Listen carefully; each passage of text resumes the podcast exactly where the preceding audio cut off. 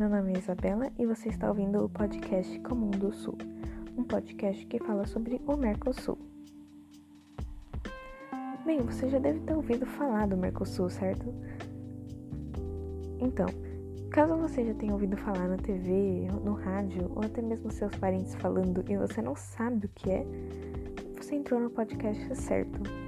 O Mercosul é uma instituição criada em 1991 pelos países Brasil, Argentina, Paraguai e Uruguai.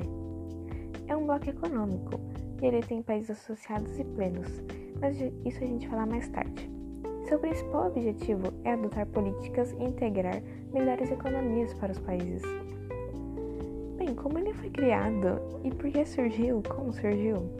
Ele foi criado no dia 26 de março de 1991 por decisão dos países que integravam inicialmente o Brasil, Argentina, Uruguai e Paraguai, com o Tratado de Assunção.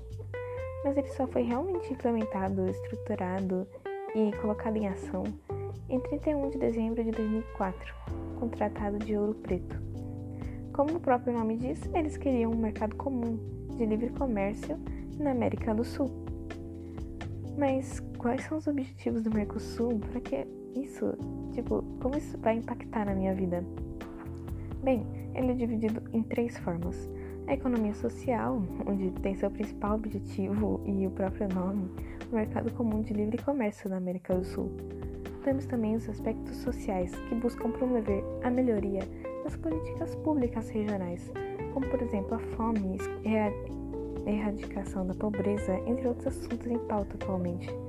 Além da cidadania, o próprio nome diz, promove os direitos civis, sociais, econômicos, condições de acesso ao trabalho, entre outros. Quais são os países que integram o Mercosul? Bem, são os países Argentina, Brasil, Paraguai e Uruguai. Eles são os países que realmente têm ações dentro desse bloco econômico. E os países associados são o Chile, Bolívia, Peru, Colômbia e Equador. Eles não têm ações no Mercosul, mas eles fazem parte. Mas qual o impacto disso na minha vida? O que, que o Mercosul muda para mim? Ele não é só um bloco econômico? Não tem só a ver com o governo? Não. Além da economia, o Mercosul tem alguns acordos que facilitam a vida dos cidadãos que vivem nos países do bloco. Um deles é não precisar de visto ou passaporte para circular nas regiões. Apenas é preciso carteira de identidade nacional ou outros documentos válidos.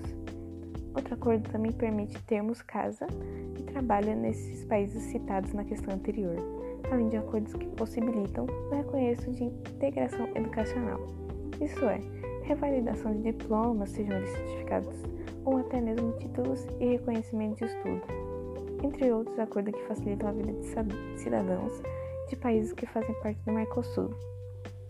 Ou seja, se você for para um país, você vai ter melhores condições de vida lá e você não vai precisar de visto nem passaporte para circular nas regiões, e isso é muito bom.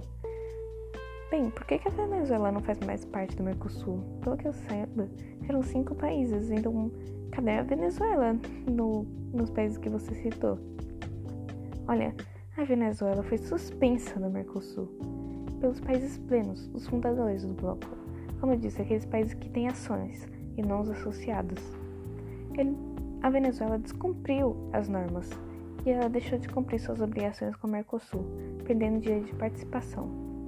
Mas acontece que a Venezuela foi suspensa em 2016, onde estava ocorrendo o impeachment da antiga presidente do Brasil, a Dilma Rousseff. Isso influenciou fatores políticos dentro do bloco. Além da economia da Venezuela, que já não ia muito boa, ela caiu muito e houve uma crise no ápice em 2016 Acontece que muitos barris de petróleo não estavam sendo vendidos ou nem achavam mais petróleo, então a economia caiu muito. Isso ajudou muito na suspensão da Venezuela.